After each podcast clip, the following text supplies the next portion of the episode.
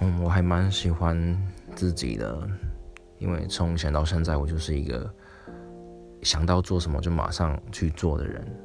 我记得大学的时候，我就很喜欢自己去旅行，所以就自己背着背包去了一些国家。然后在快毕业的时候啊，就听说台湾有三件必须做的事情，呃，登玉山、永渡日月潭跟环岛，所以就趁着那时候。蛮闲的，就把这些事情都做了。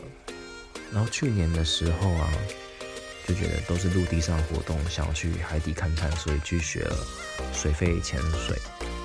然后就觉得海底世界真的很漂亮，可是又觉得又有点不足，好像不是那么的贴近鱼类。